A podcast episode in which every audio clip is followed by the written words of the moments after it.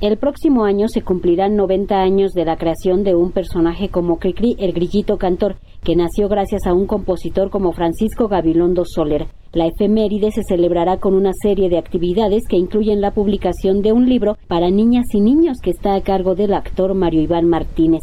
Será un texto que se basa en aspectos reales de la vida del autor de temas como el ratón vaquero que se habrá de llamar de niños, pianos y un grillito, el pequeño Gabilondo. Este libro va a completar, hacer una trilogía junto con de nidos, estrellas y girasoles, el niño Vincent Van Gogh, y de niñas, disfraces y un soneto, la infancia de Sor Juana Inés de la Cruz. Y va a ser publicado en el contexto de las celebraciones que vendrán de manera muy constante el próximo año cuando celebramos el 90 aniversario de la creación de Cricri, el grillito cantor.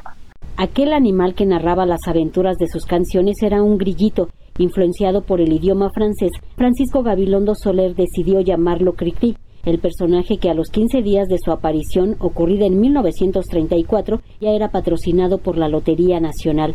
Con esta publicación, Mario Iván Martínez suma a su producción como escritor un libro más para niñas y niños, donde él o la protagonista es un gran personaje que articulo aquí está en base a eventos reales. Es decir, él conoció a Agustín Lara, por ejemplo, en su infancia, en su juventud, y le inspiró al grado de que cuando llegó a México y empezó a trabajar en la W, él nunca tenía la intención de hacer música para niños. Él quería hacer boleros, habaneras, tangos, como Lara pero aborda a don Emilio Azcárraga y él le dice, a ver, usted este, se cree capaz de llegarle a Tatanacho, a Velázquez, a, a Lara, a todos ellos, y pues resulta que el único espacio que estaba libre se lo uh, ofrecen para hacer música para niños, porque él ya tenía un programa en la XCB que se llamaba El Guasón del Teclado. Y le Azcárraga le comenta, oiga, cuando los niños escuchan su programa, aunque no es para niños, se sientan a oír sus melodías. Pruébese haciendo música para niños. El libro de Mario Iván Martínez también se nutre de una serie de entrevistas.